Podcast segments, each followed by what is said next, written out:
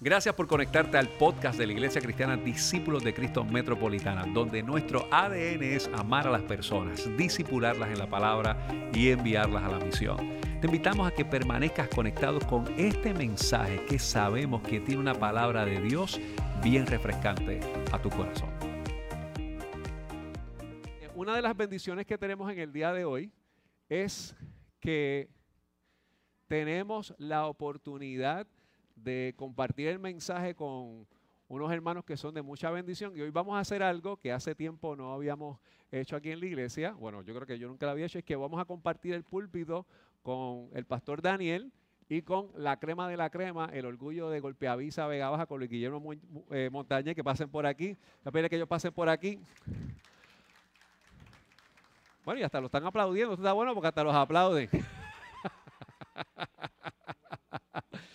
Y yo creo que hoy, particularmente que, nos estamos acercando a la escritura y a lo que hemos hablado durante este tiempo del Evangelio eh, con respecto a lo que son las promesas y los espacios que Dios nos da para servir, para compartir y para desarrollar nuestra experiencia de vida, que nosotros hoy podamos tener un acercamiento sobre varios eh, escenarios que yo creo que son fundamentales y eh, esenciales para el desarrollo de la iglesia eh, con respecto a lo que nos dice el Sermón del Monte, ¿verdad? Y si es posible, yo quisiera una vez más invitarles a que vayamos al libro de Mateo, específicamente que vayamos al capítulo 5 del Evangelio de Mateo y que específicamente vayamos al versículo 9.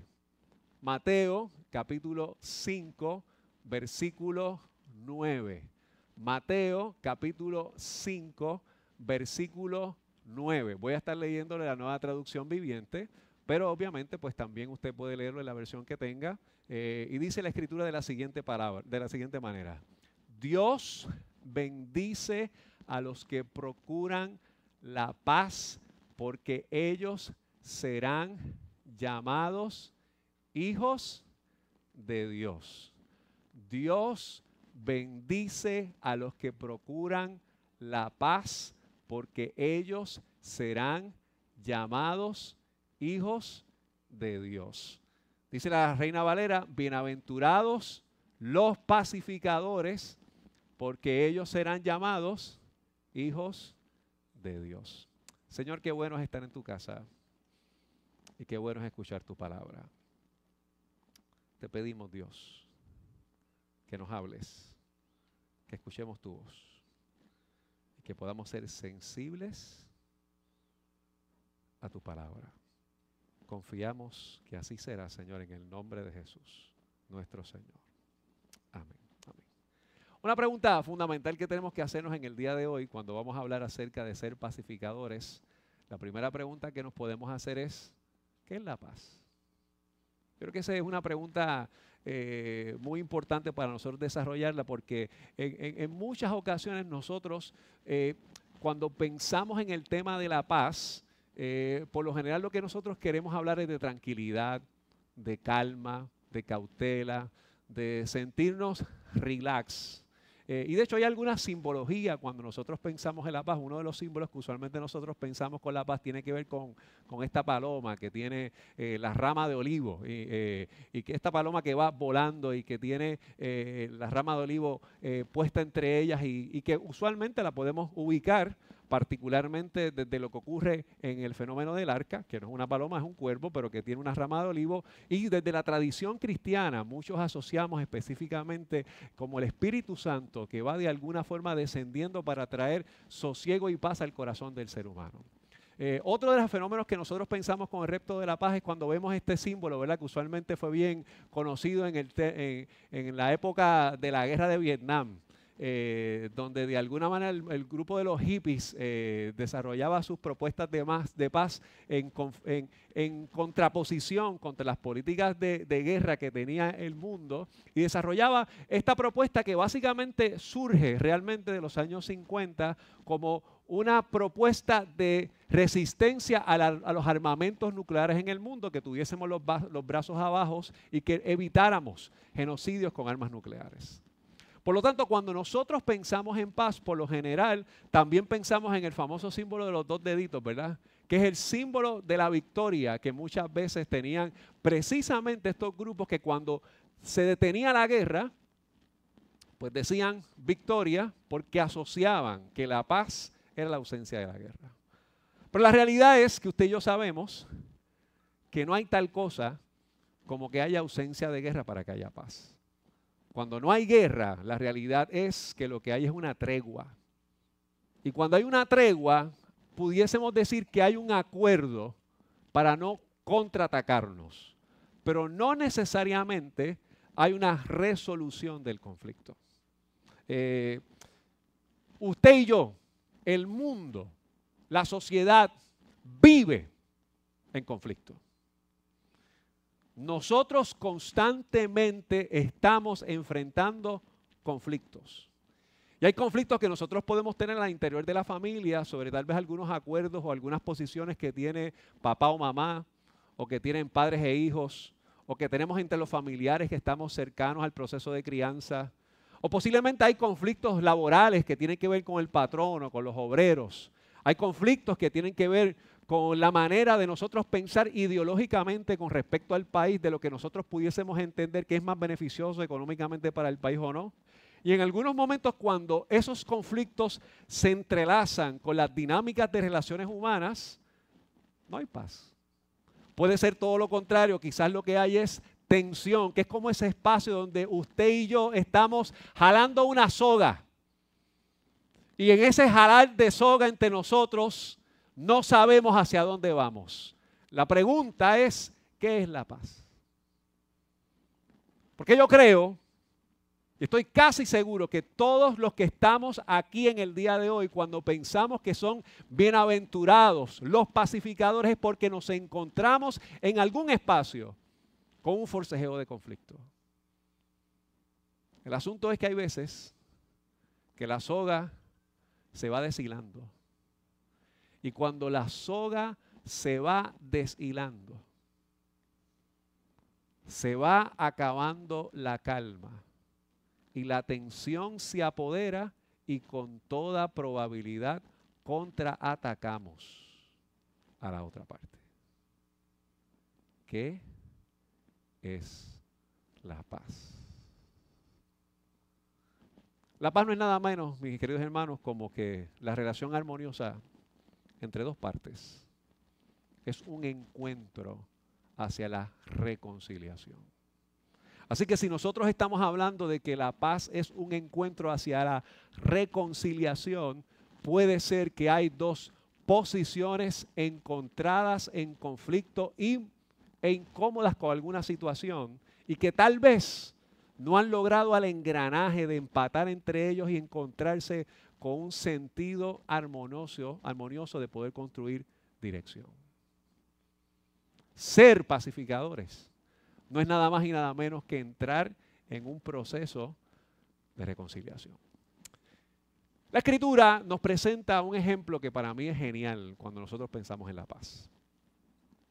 Y algo de lo que nosotros intentamos conversar o presentar en el día de hoy tiene que ver en cómo nosotros miramos el sentido de la paz. La carta a los Efesios, capítulo 2, versículos 14 y 15.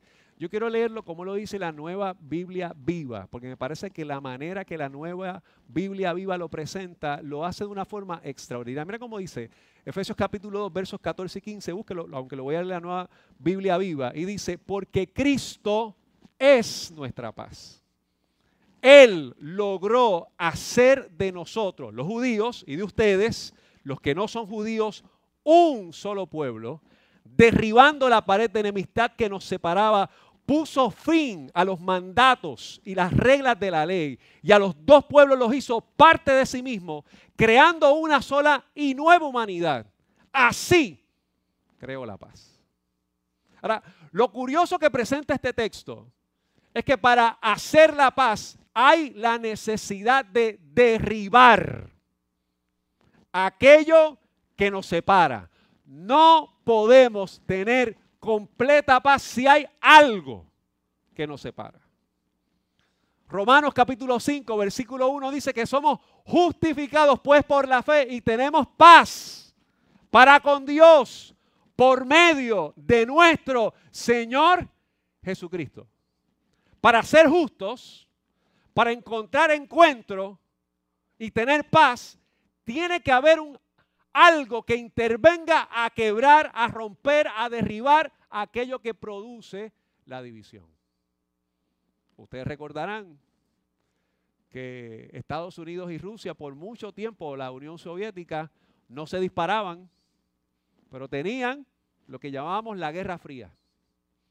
Así que no hay tal cosa como ausencia de guerra porque aún cuando no necesariamente nos contraatacábamos a través de armas, las tensiones producen separación y conflicto. Algo tiene que derribar las murallas. Los pasados años, particularmente en los Estados Unidos, uno de los temas de muchos años, pero particularmente en, los últimos años, estuvo bien en tema de discusión el asunto de el muro o la muralla en la frontera del sur de los Estados Unidos. Y eso naturalmente generó un conflicto significativo entre la opinión pública en cómo se trabaja el tema de los inmigrantes, de la ciudadanía, de las relaciones con América Latina. Y eso no es nuevo. Si nosotros mirábamos lo que pasó en Alemania, en el este y el oeste, de, en Alemania occidental o oriental, que tal vez los que nacieron después de los 90 no saben de lo que yo estoy hablando, pero Alemania en algún momento estuvo dividido, tenía la muralla de Berlín. Y esa muralla de Berlín separaba a la propia nación alemana. No fue hasta finales de los 80 que se derribó el muro de Berlín. Dice la escritura en el libro de Isaías que el fruto de la justicia será la paz.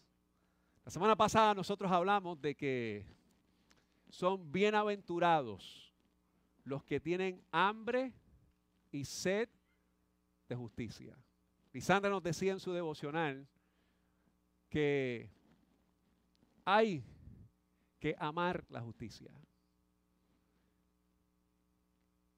Y si usted no ama la justicia, pues por alguna razón puede ser que usted se ponga en el lado de la injusticia.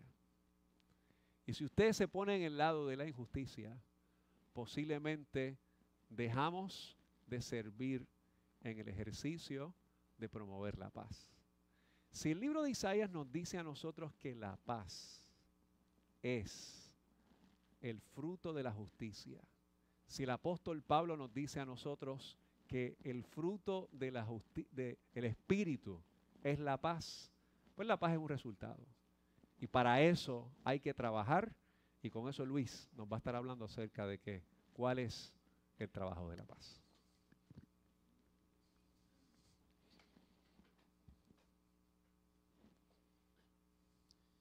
Hay personas a las que se les conoce como buscabullas.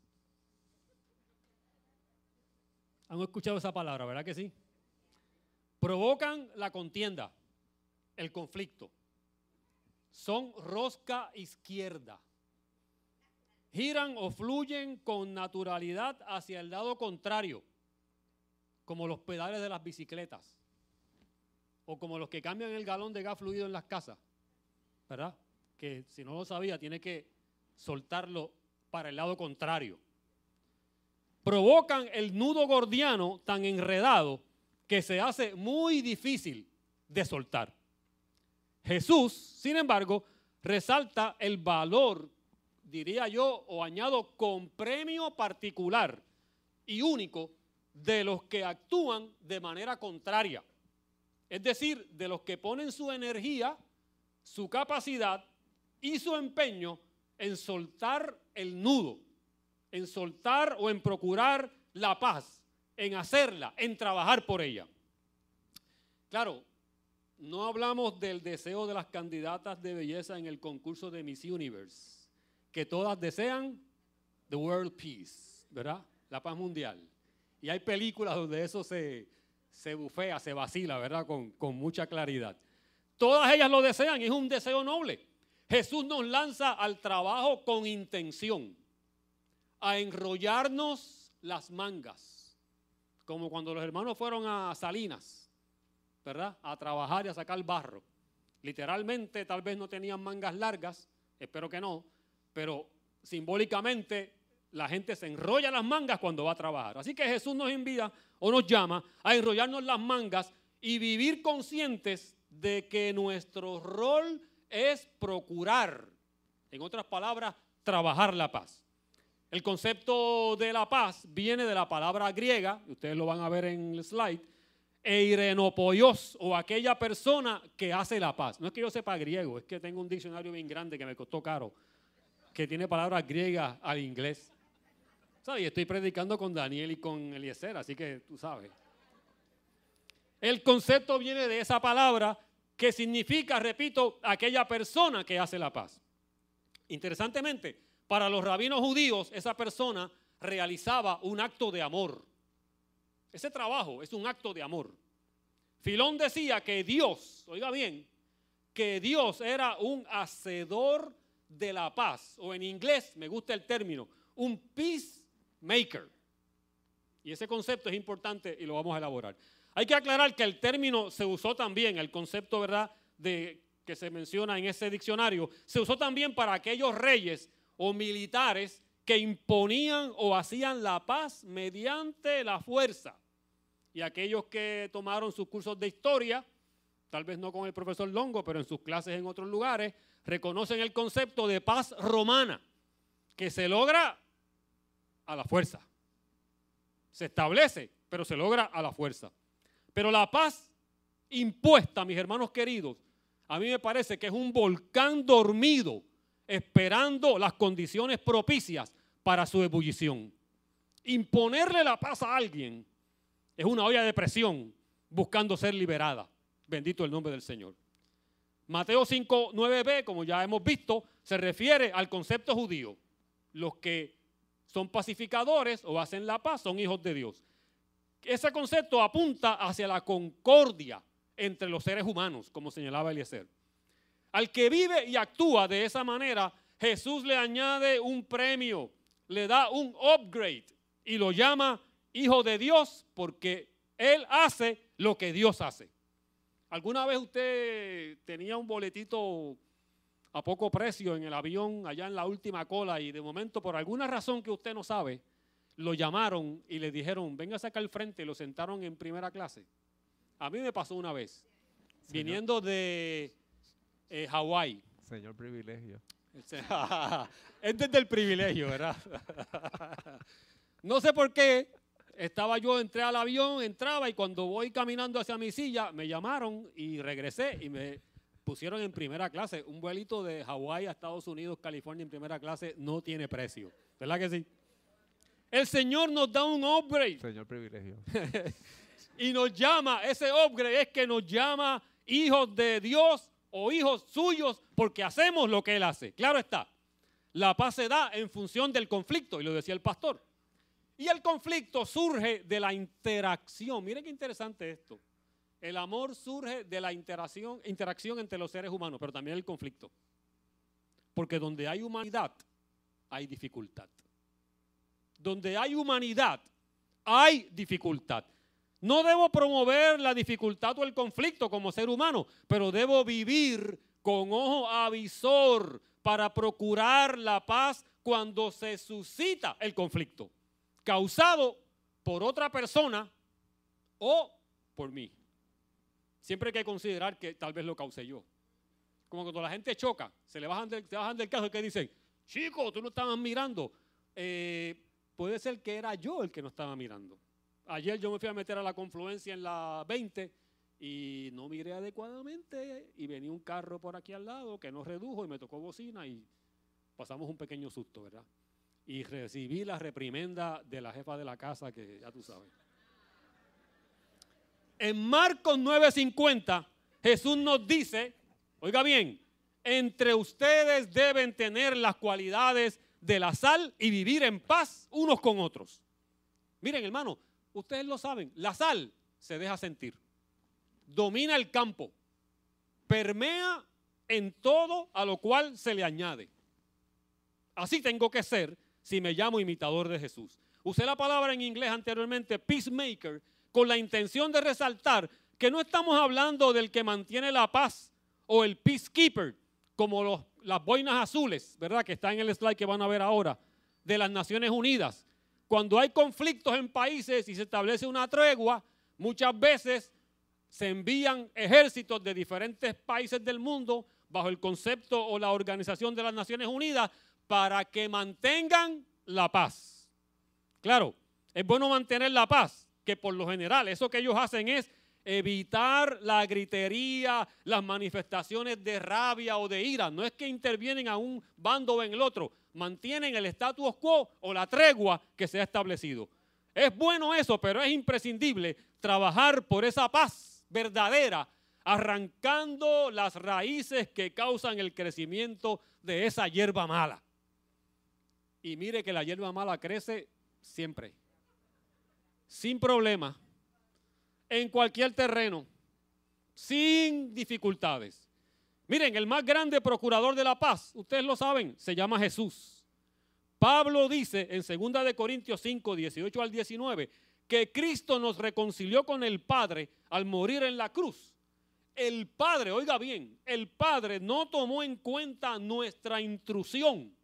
Ustedes han visto cuando uno va a un terreno que no es de uno, en Estados Unidos, ¿verdad? Uno pasa por lugares baldíos casi, pero hay un letrero que dice, no trespassing. Cristo, el Padre, no tomó en cuenta nuestra intrusión, el trespassing en el terreno del pecado.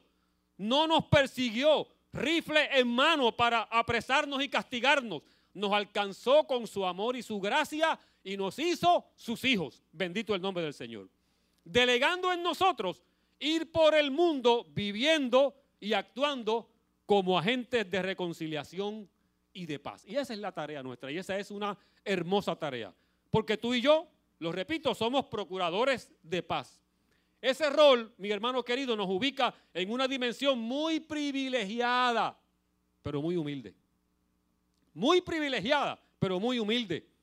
Miren, hay personas, ustedes lo saben, en la historia que se distinguieron por procurar la paz. Algunos de ellos, por ejemplo, vamos a ver. Teresa de Calcuta, la Madre Teresa, recibió el Nobel de la Paz en el 79. Nelson Mandela, Premio de la Paz en el 93.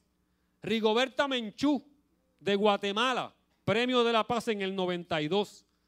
Y está Gandhi incluido a quien nunca le dieron el Nobel de la Paz, pero fue un hombre de paz.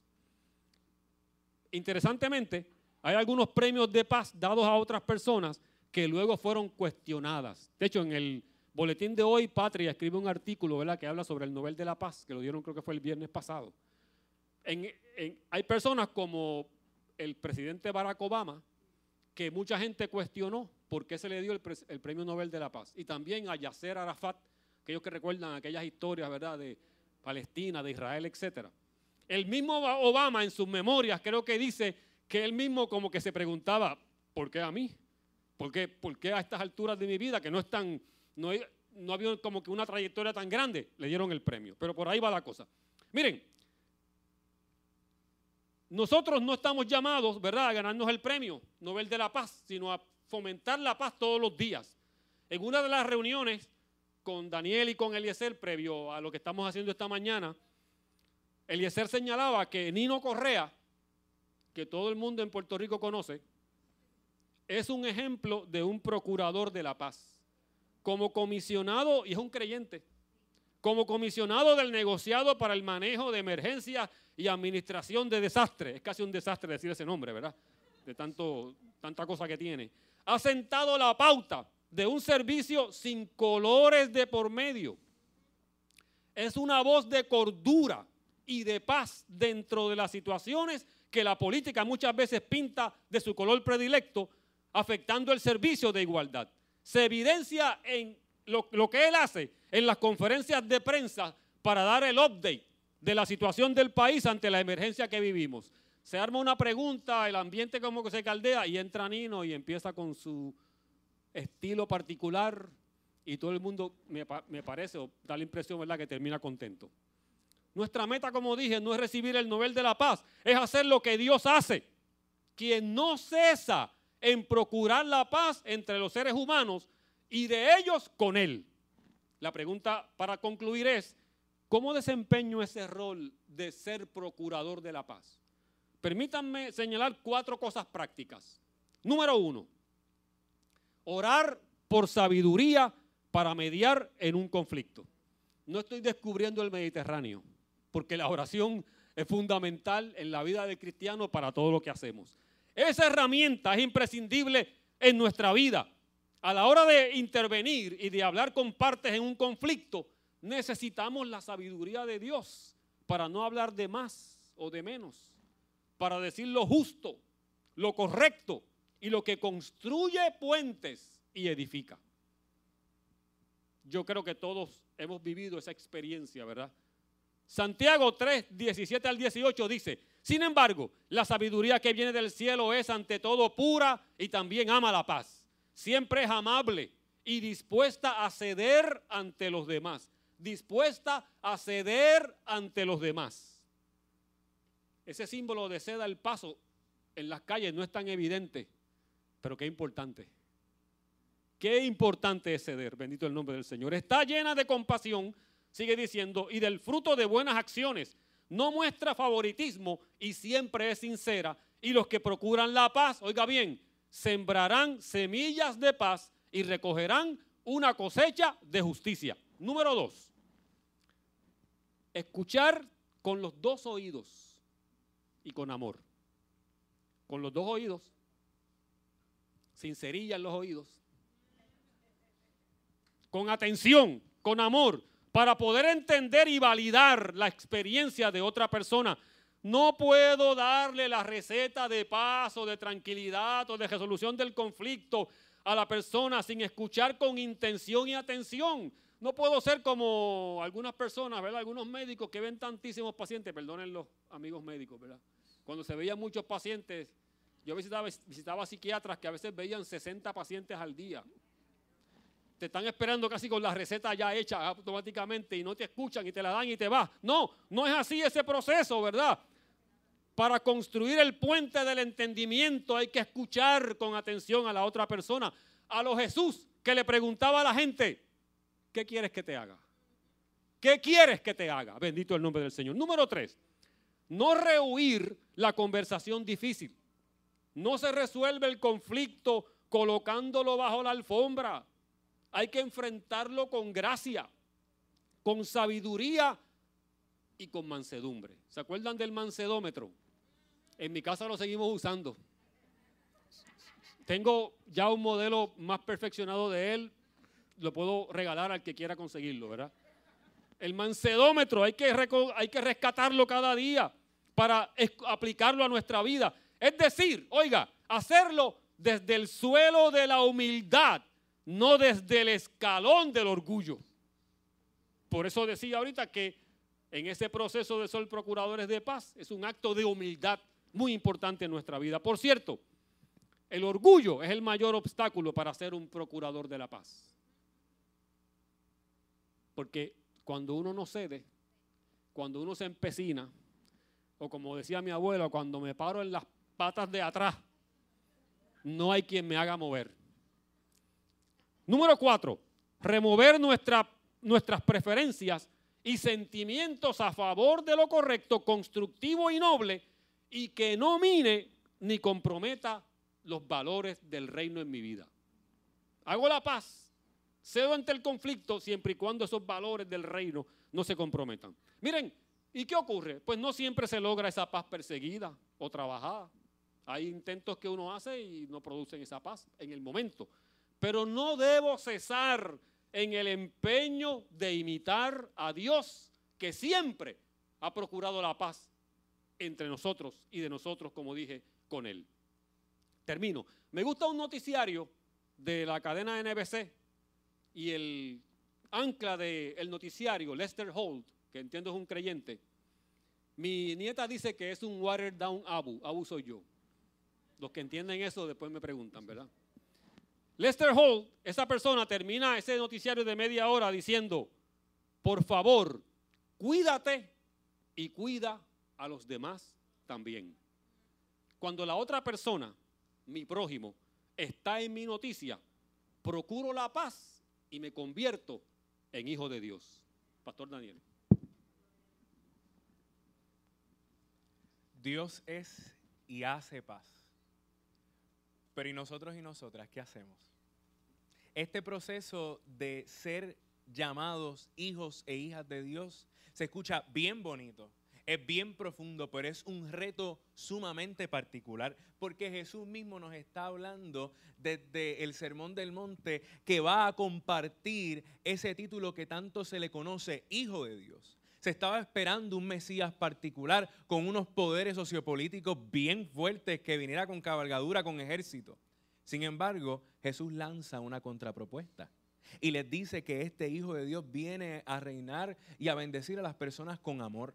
Por tanto, Dios te está llamando a ti y a mí desde el reto y el estado de esta promesa como hijos suyos. Pero el asunto está, ¿seremos hijos e hijas de Dios con armamento o seremos hijos e hijas de Dios con amor? Y este proceso es bien importante que lo podamos analizar en nuestra vida porque el reto y el estado es que hay una expectativa de amor particular que el mundo espera pero también necesita que tú y yo realicemos como iglesia. Que desde nuestro entendido de poder ser adoptados y adoptadas por la gracia de Dios. Pero e, e, ese asunto de adoptar no necesariamente significa de un Dios que coja lo que no es suyo, sino que se vuelve a encontrar con su creación en el estado y la, y la promesa de que somos hijos e hijas suyos. Y este asunto nos ayuda a entender el asunto del reconocimiento. Y es que una vez somos hijos e hijas de Dios, Dios reconoce, se fija en nuestra necesidad, se fija en nuestra dolencia, se fija en lo que estamos vacíos y vacías para ah, desde allí darnos la esperanza a través de su promesa. Pero entonces hoy tú y yo también nos tenemos que fijar en la necesidad de la otra persona. Tenemos que tener los ojos lo suficientemente abiertos y el espíritu conectado al discernimiento del espíritu de Dios para poder ver qué está pasando a nuestro alrededor. Ser llamados hijos e hijas de Dios no es un título que podemos colocar en un escritorio. Ser llamados hijos e hijas de Dios es responder a un reto divino que implica justicia, gracia, misericordia y ante todo amor. Y es por esto que también ser llamados hijos e hijas de Dios es un proceso de comunión. Y es que en este asunto debemos proponer la paz con las demás personas ante todo. Nos tenemos que meter en el proceso del conflicto, pero ser llamados hijos e hijas de Dios, mi querida iglesia, eh, involucra un ejercicio de balance.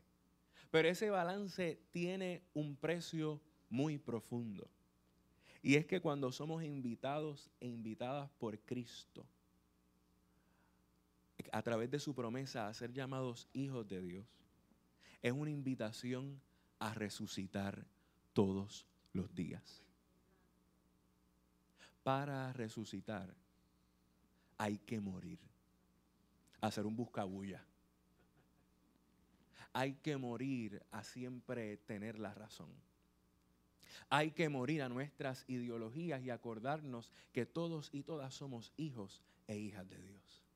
Y eso es un valor que va a elevar el concepto de la creación de Dios al punto y al colmo de llamarnos a resucitar todos los días. Hoy es domingo de resurrección.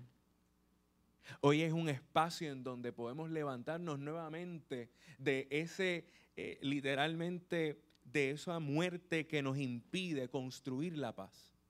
Salir de y dejar esa tumba vacía del conflicto y aproximarnos a vivir el propósito de Dios. En medio de esto, en Primera de Corintios, capítulo 14, versos del 32 al 33, se nos invita a vivir una coherencia particular con quienes somos hijos e hijas de Dios. Dice, y los profetas, los espíritus de los profetas, están sujetos a los profetas. Pues si no, pues Dios no es Dios de confusión, sino Dios de paz lo que Dios te ha entregado, lo que Dios te está llamando a hacer, tiene que haber una coherencia en que tiene que brindar paz a las personas que están a nuestro alrededor, que tienen que brindar armonía en todo lo que realizamos y ante todas las cosas glorificar el nombre de nuestro Señor. Lo más importante de esta promesa es que es que serán, porque es importante volvernos a colocar en la imagen.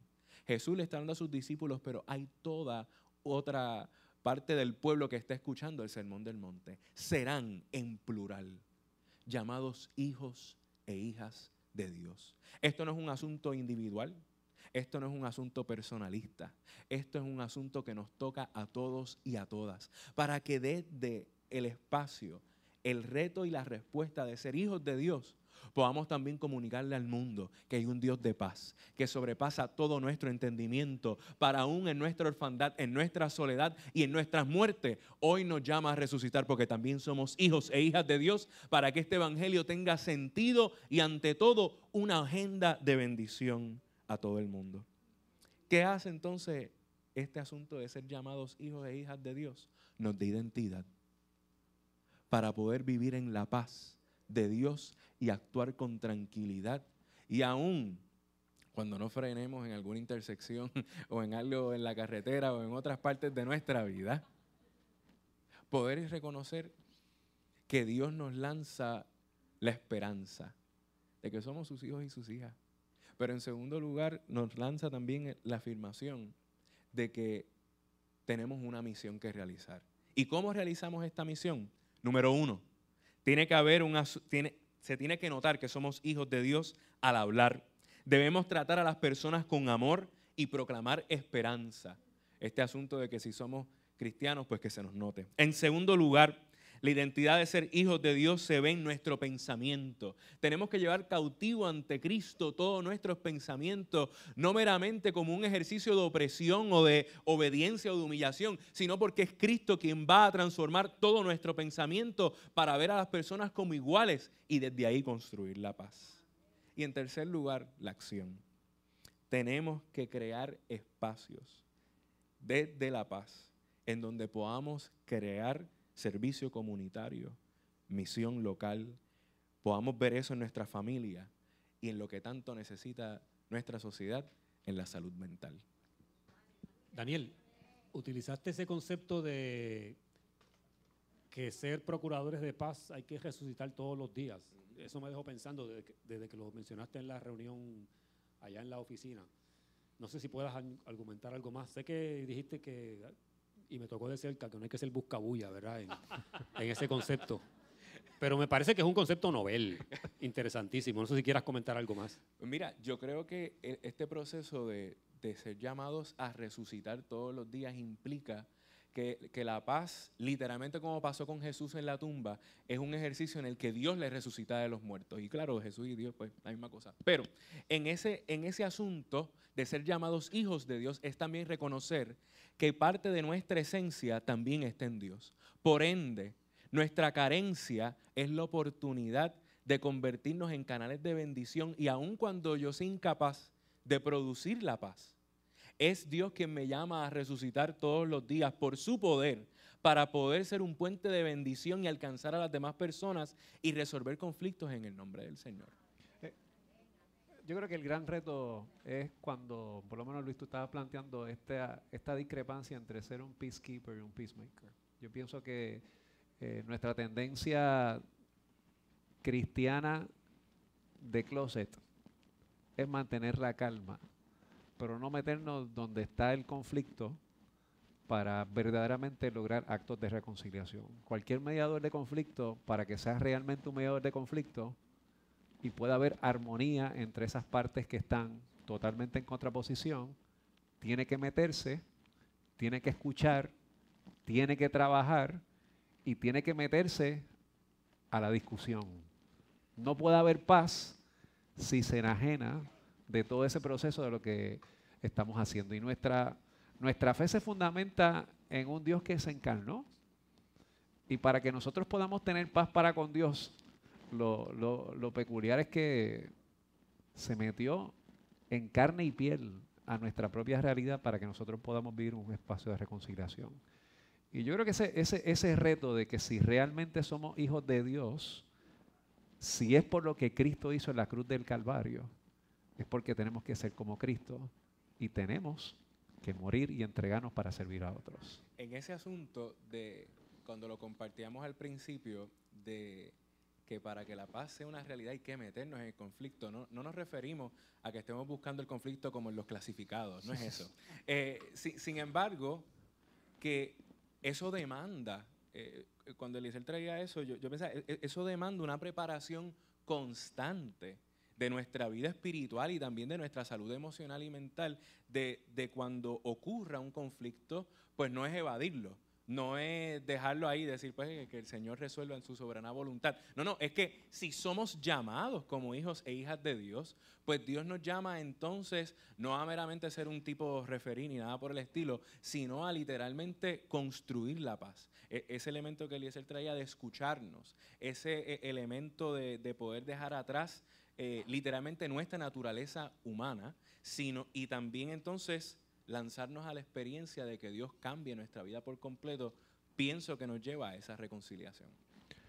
Pablo dijo a los filipenses que la paz de Dios, que sobrepasa todo entendimiento, puede guardar nuestros corazones y pensamientos en Cristo Jesús. Para que Pablo dijera eso, Pablo lo dijo desde la prisión. Pablo no lo dijo desde la libertad comunitaria. Y Pablo estuvo encarcelado simple y llanamente porque levantó su voz a proclamar el Evangelio. El asunto es que con toda probabilidad muchos de nosotros en el día de hoy vivimos con el temor de no enfrentar la prisión. Porque sabemos que para que realmente haya promesa, tenemos que meternos al escenario de la reconciliación. Y mirar la reconciliación es hablar de nuestras heridas. Cuando Cristo se encontró con sus discípulos, le mostró sus heridas para mostrar que había resucitado. Mis queridos hermanos, es posible que tú estés hoy aquí con unas heridas abiertas, con heridas muy sensitivas ante las circunstancias que hayan ocurrido y que hayan provocado esas laceraciones que tal vez no te permitan vivir con cierta tranquilidad. Pero para que puedan sanar, para que pueda haber paz, tenemos que permitir que Dios opere e intervenga al interior de aquello que nos duele. Yo quiero invitarte a que tú bajes tu rostro en esta, esta noche, esta mañana. Jesús dijo que la paz que Él deja no es como el mundo la daba, es una paz más profunda. Luis nos dijo que la paz que presentaba el imperio, la pax cristiana, eventualmente que desarrolló el imperio romano, era una paz oprimiendo, silenciando mediante la espada. Pero Cristo no quiere incrustarte una espada. Quiero que tú tengas encuentro de reconciliación y de paz. Pero para eso, mis queridos hermanos, la promesa de hoy no es yo recibir paz solamente, es yo ser un pacificador, que eso me marca como hijo de Dios. Y hoy la convocatoria que tenemos todos es hacer agentes de paz. Y agentes de paz es meterse al conflicto.